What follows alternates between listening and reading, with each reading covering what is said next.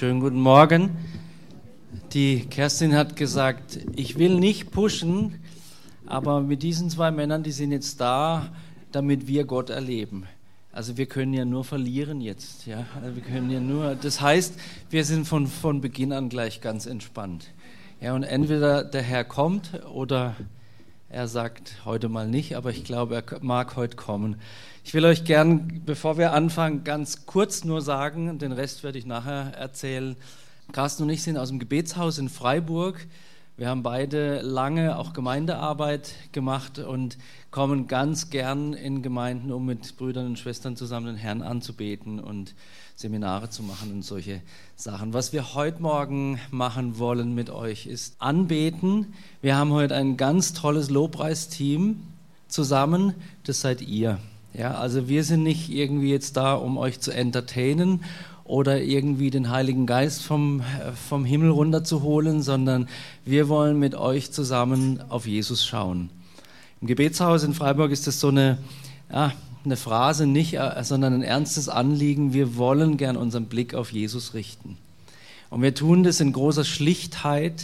Wir haben einfach brennende Herzen für diesen Gott und wir dürfen ihn erleben und sind da sehr dankbar dafür alles, was wir haben, ich habe es gerade zu Carsten gesagt, als die Kerstin zu euch gesprochen hat, Carsten, Augen zu und durch zum Thron Gottes. Also wir wollen heute Morgen nicht euch irgendwie was vormachen, sondern wir sind Menschen wie ihr auch und wir wollen gern mit euch zusammen Jesus erleben. Und wir werden das so machen, dass wir eine Lobpreiszeit haben von vielleicht 40 Minuten oder so um, ähm, ich weiß gar nicht, ob ich, ob ich noch zum Predigen kommen werde, keine Ahnung. Schauen wir einfach, wie der Herr das macht heute Morgen. Und das ist jetzt, ich habe kein klares Konzept außer einem, ich möchte gern mit euch auf diesen heiligen Berg hinauf. Das ist ein Bild, das mir sehr gut hilft, immer wieder.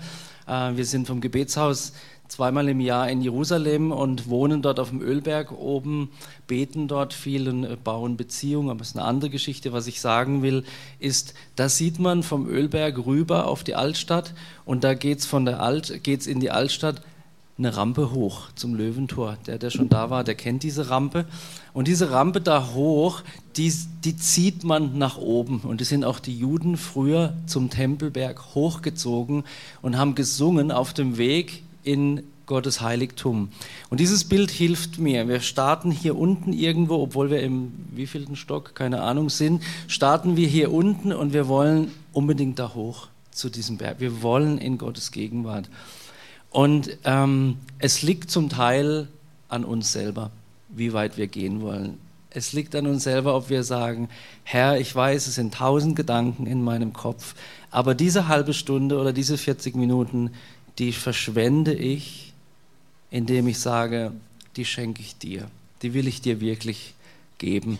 Wir beten im Gebetshaus ganz viel, da sage ich nachher was dazu, wenn die Zeit noch bleibt. Und es ist für uns immer wieder eine Entscheidung zu sagen, die nächsten 60 Minuten lasse ich nicht an mir vorübergehen, sondern die nächsten 60 Minuten will ich nutzen, Jesus, um bei dir zu sein, um dein Angesicht zu schauen und zu erleben, was im zweiten Korintherbrief steht, Kapitel 3, Vers 18. Wir schauen mit aufgedecktem Angesicht die Herrlichkeit des Herrn an und werden so verwandelt in dasselbe Bild, wie es vom Herrn dem Geist geschieht. Da möchte ich euch einladen. Wir werden anfangen mit ähm, einem ganz bekannten Lied und dann werden wir äh, unsere Lieder spielen, die aber auch ganz einfach sind. Und schaut uns nicht an, sondern schaut Jesus an. Lasst uns zusammen ihn suchen von ganzem Herzen. So, Herr, wir, wir suchen dich von ganzem Herzen und wir entscheiden uns jetzt, unseren Blick auf dich zu richten.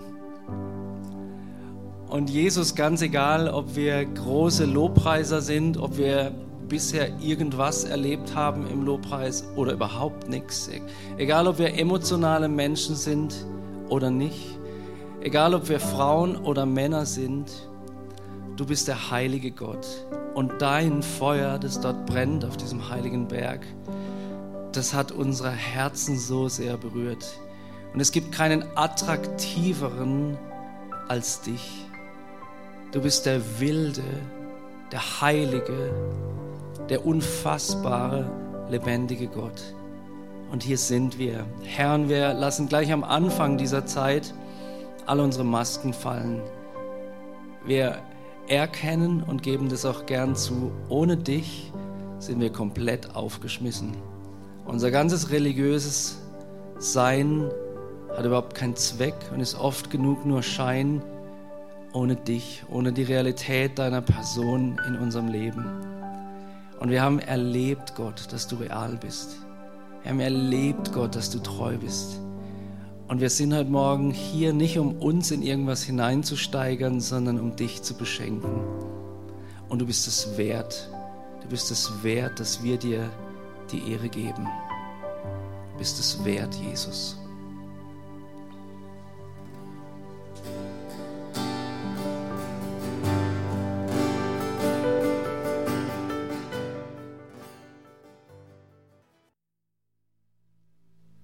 Herr, jedes einzelne Wort, das wir gesungen haben, jedes Wort, das wir heute noch beten werden im Laufe dieses Tages, Herr, soll Ausdruck unseres Herzens sein. Du hast uns so beschenkt. Ich fasse es nicht, fasse es nicht. Diese Jahrzehnte, die ich mit dir leben durfte, ich fasse es nicht, Gott. Du bist so gut, in der tiefsten Dunkelheit genauso wie im größten Licht. Du bist so gut, du bist so gut. Und wir ehren dich, Herr, und Komm und begegne du uns weiter in dieser Zeit. Herr, wir sind bedürftig, wir geben das zu.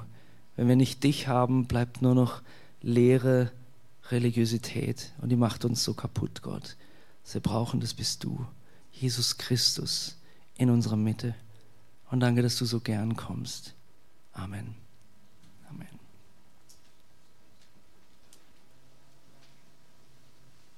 Ich habe äh, noch ein paar Minuten Zeit und würde ähm, gern gar nicht, gar nicht groß anfangen zu predigen, um diese Schönheit, die wir jetzt erlebt haben, nicht zu zerreden, sondern ich möchte es eigentlich unterstützen und euch locken. Der Carsten und ich, wir sind ähm, beide aus dem Gebetshaus Freiburg. Und mit Locken meine ich jetzt nicht nach Freiburg locken, obwohl wäre auch nicht schlecht, äh, sondern locken zu diesem Gott, weiter locken zu diesem Gott, dass ihr in eurem Alltagsleben, das ist ja schön und gut hier in der Gemeinde, aber im Alltagsleben diesen Jesus mehr erfahrt als je zuvor. Und ich habe es im Lobpreis mehrfach anklingen lassen. Ich weiß, was Dunkelheit ist. Ich weiß, was Krisen sind. Ich weiß, was es heißt, nicht mehr zu können. Aber ich weiß auch, was es heißt, diesen Gott zu lieben und sich von ihm lieben zu lassen. Und deswegen steht vor euch jetzt nicht ein großer Prediger, der alles genau weiß, wie es geht, sondern ein zerbrochener Mensch, der nur eines hat, ist seine Liebe für Jesus. Ich habe gesagt, wir kommen aus dem Gebetshaus Freiburg. Ich bin äh, 51 Jahre oder noch 51 Jahre alt. Ich bin verheiratet seit 29 Jahren mit Johanna, die ist zu Hause und habe drei erwachsene Kinder. Den Emanuel, der wird jetzt 26, die, nee, 27, die Maren 25 und der Nikolas wird ähm, drei, nee, 21. Und wenn ich eine Leistung vorzuweisen habe, dann die, dass ich drei Pubertäten überlebt habe. Die Eltern unter euch wissen, wovon ich spreche. Habe drei Pubertäten überlebt, knapp, bei der letzten wurde es ziemlich eng. Meine ersten zwei Kinder, das sind irgendwie Heilige und mein letztes Kind kommt nach mir. Und das, war, das war echt eine Herausforderung. Der Nikolas, das darf ich auch sagen übrigens, er weiß, dass ich sowas erzähle. Ähm, das war echt mein lieber Freund. Aber gut, das wäre eine andere Geschichte. Und ich habe viel mit München zu tun. Mit München, obwohl ich aus Freiburg bin. München ist der Hauptsitz der Fraunhofer Gesellschaft.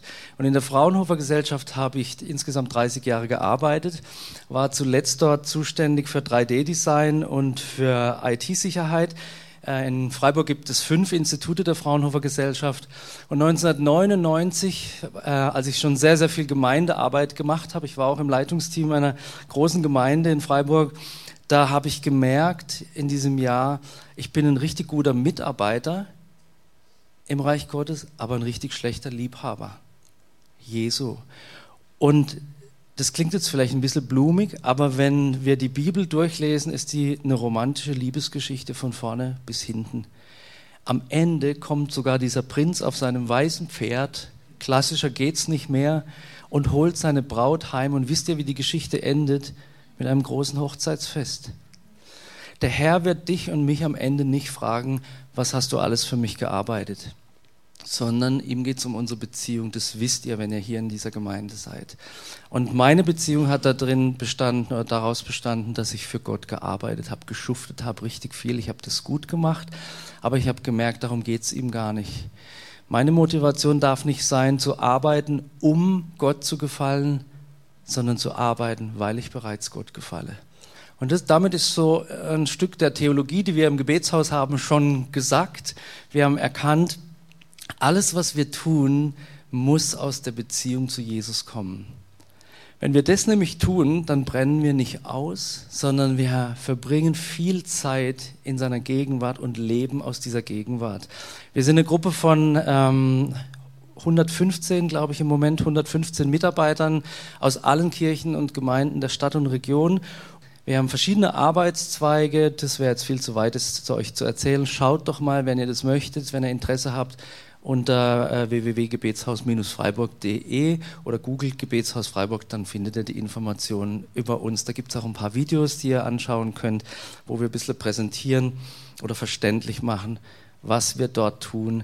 Und wir haben eine, das hatte ich auch gestern mit euren tollen Pastoren besprochen, wir haben gestern ähm, darüber gesprochen, woraus leben wir. Ich habe gesagt, aus der Intimität mit Gott. Das geht so weit, dass wir sagen, alle unsere angestellten Mitarbeiter, die müssen 50 Prozent ihrer Arbeitszeit, das ist bei einem Vollzeitler sind das 20 äh, Stunden, also 40 und dann 50 Prozent, 20 Stunden, die müssen in Gottes Gegenwart sein. Das klingt jetzt erstmal schrecklich, also so 20 Stunden beten. Manche Leute haben ja eine romantische Vorstellung von Gebet, die meinen, ah, habt ihr es gut. Ah, früher habt ihr ja noch richtig gearbeitet und jetzt ja beten tut ihr als Beruf. Ich sage dann immer gern, ah, du weißt, wie das ist, jeden Tag vier Stunden beten, du kennst es also, du weißt, wie easy das ist. Ich habe bei der Fraunhofer Gesellschaft einen, einen verantwortlichen Job gehabt und jetzt habe ich einen neuen verantwortlichen Job, der mich mehr fordert, mehr herausfordert. Dieser Gott ist kein Spielzeug.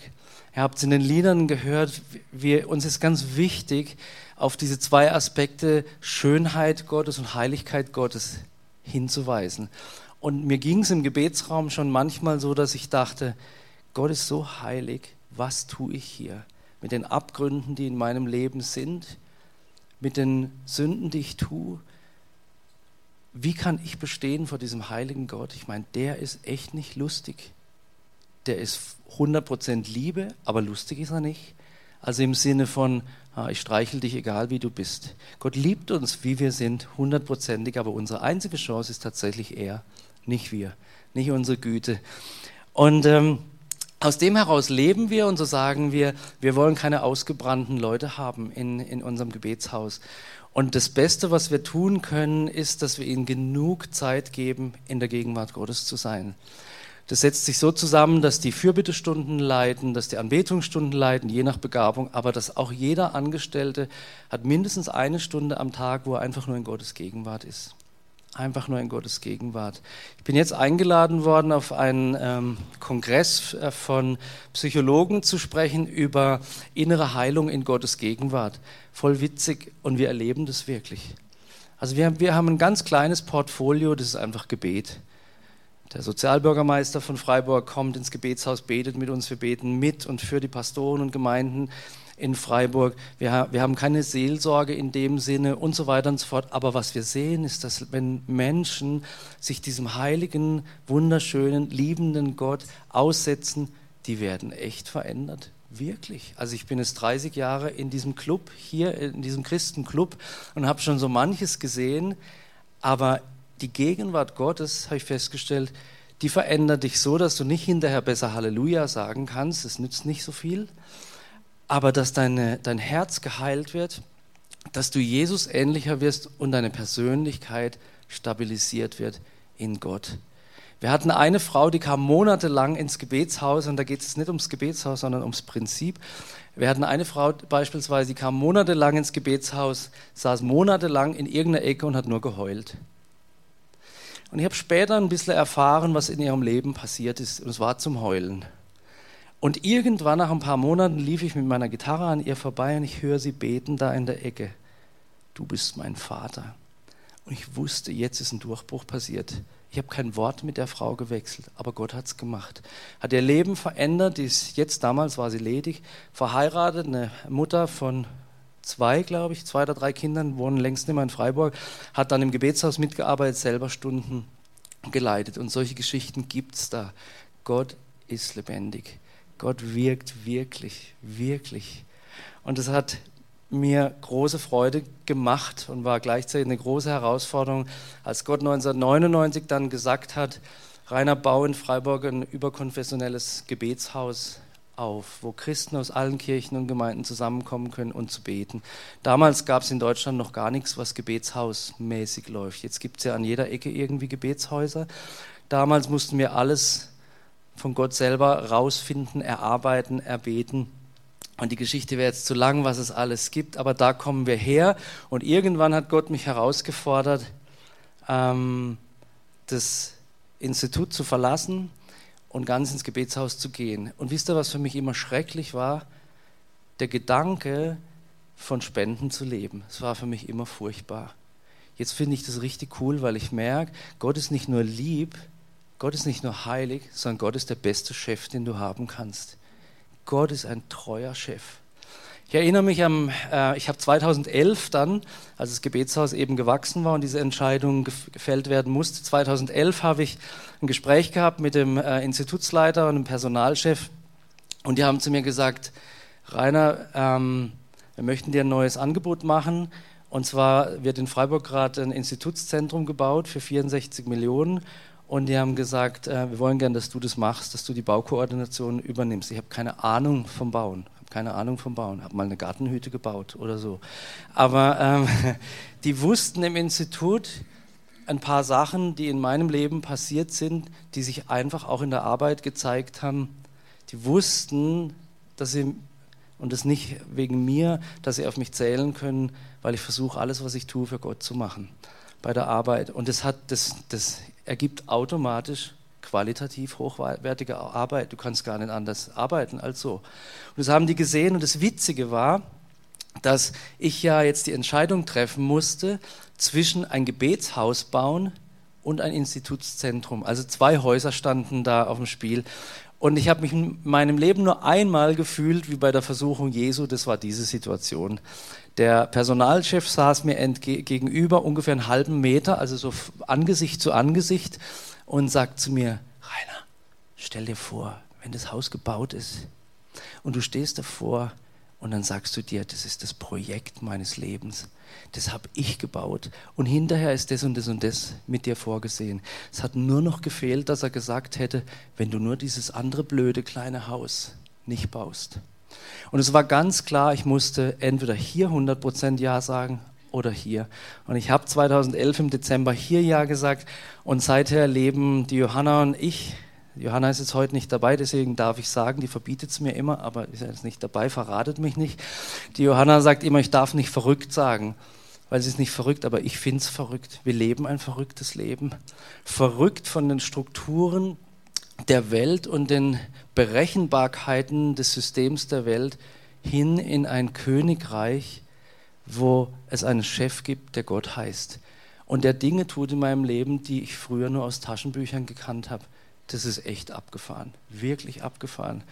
Und ähm, so leben wir jetzt seit 2011 und das Gebetshaus wächst. Wir, wir lieben das, wir sind sehr gut etabliert in der Stadt. Wir haben viele Kontakte von, ich äh, habe Exerzitien geleitet für oder mitgeleitet für äh, katholische Priester oder zukünftige katholische Priester, genauso wie in den wildesten Pfingstgemeinden Seminare gehalten. Und ich liebe die Schönheit der Braut Jesu.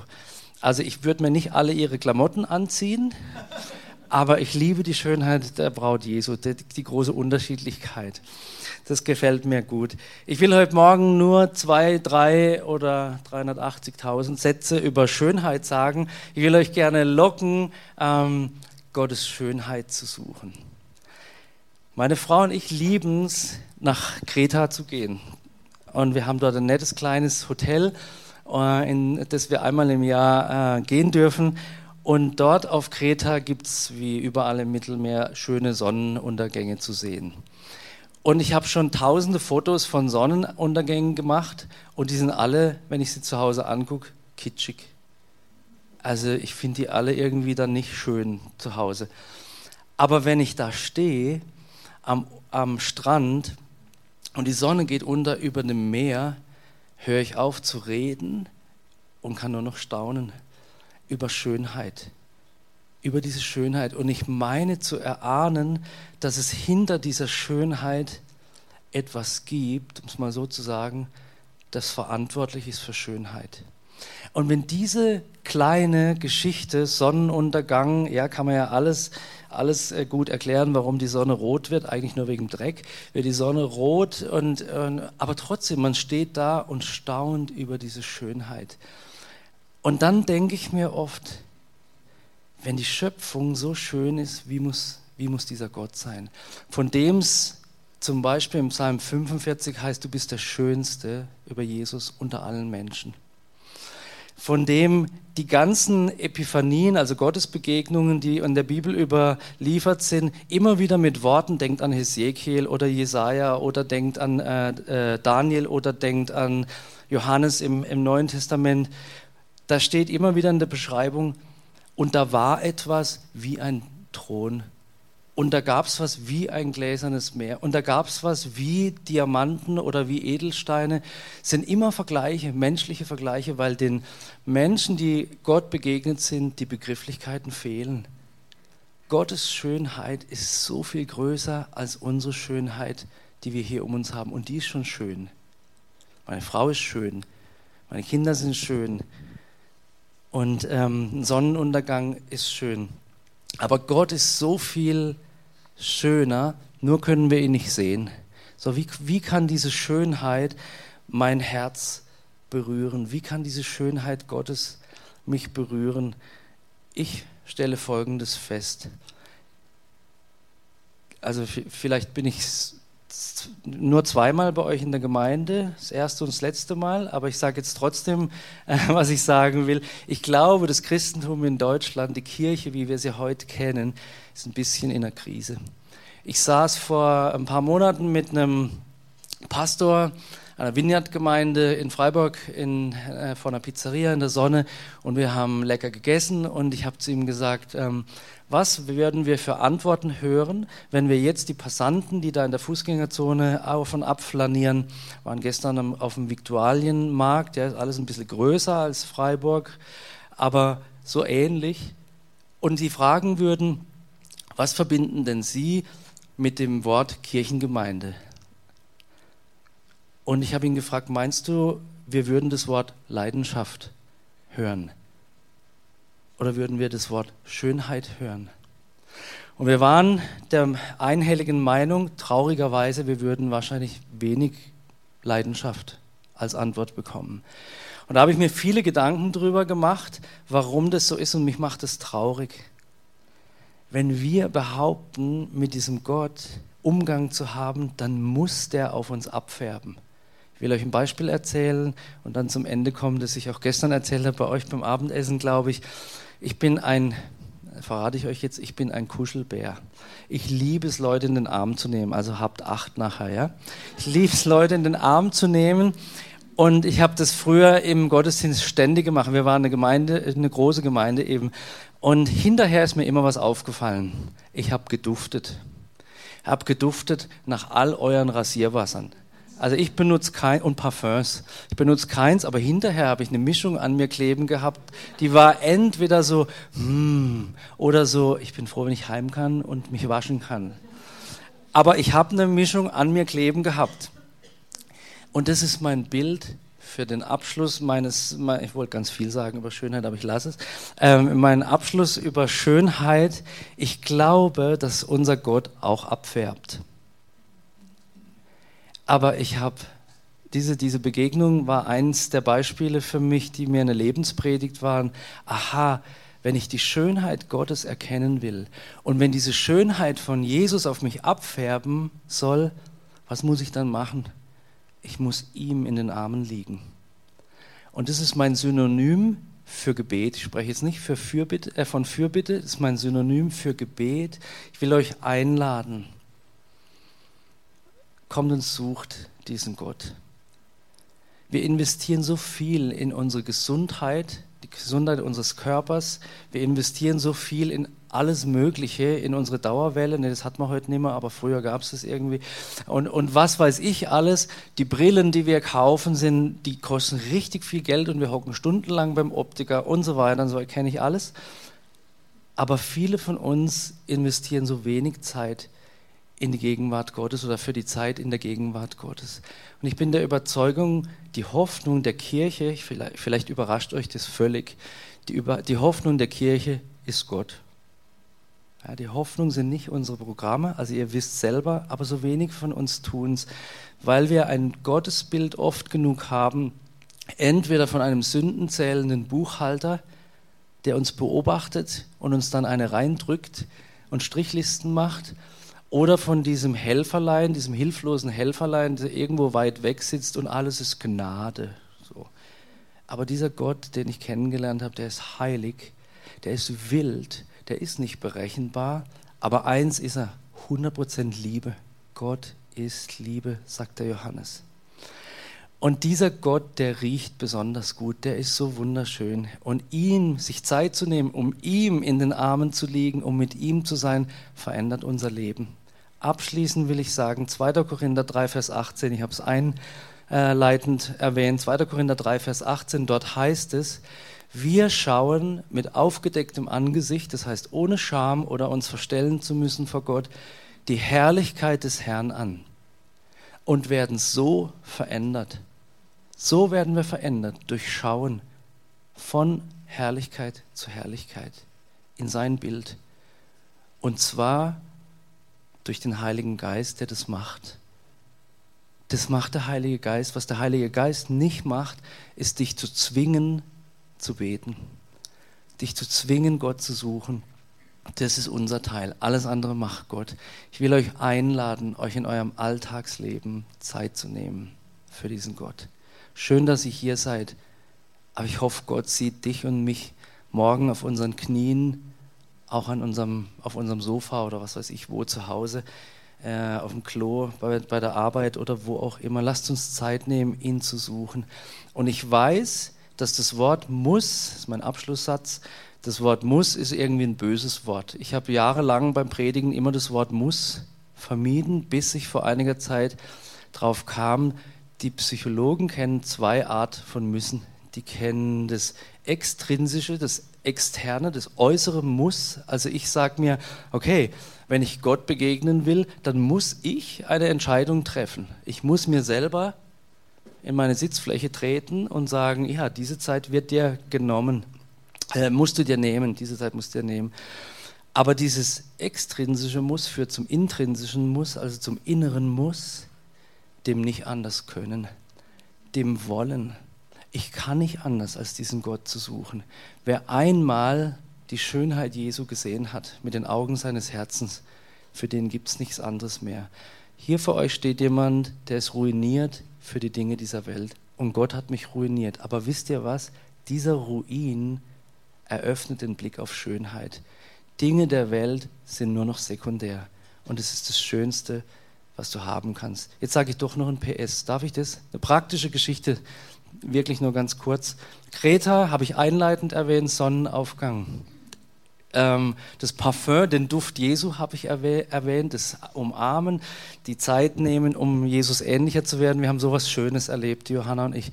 Letztes Jahr waren wir wieder auf Kreta im Oktober und zum Abschluss sagt der Hoteldirektor, der George, ein ganz, ganz netter, sagt zu uns, wegen der äh, Griechenland-Krise, wegen neuer Steuern muss er den Preis deutlich erhöhen für unser Zimmer.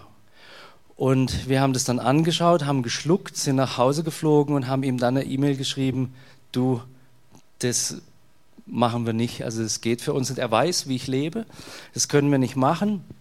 Leben komplett von Spenden. Wir hätten natürlich das Geld irgendwo herkriegen können, aber wir haben gesagt, nee, da ist eine Grenze für uns, das wollen wir nicht machen. Dann schreibt er uns zurück, ich biete euch das vorletzte, den vorletzten Preis an, also zwei Preiserhöhungen zurück. Nicht das jetzige, was ihr jetzt gezahlt habt, schon gar nicht das teurere, sondern einen zurück, weil ich möchte die Atmosphäre, die ihr mitbringt, nicht verlieren. Und nicht, damit sage ich nicht, dass Johanna und ich so, also sie schon, dass wir so tolle Leute wären, aber ich habe gemerkt, wir waren da ganz normal. Ja, also ich habe nicht ständig ihm die Hände aufgelegt, sondern wir waren ganz normal, aber irgendwie hat es geduftet für ihn. Und er hat gesagt, das ist mir wert, dass ich weniger verdiene, wenn es hier duftet. Und es geht mit jedem von uns. Ja. Soweit. Amen.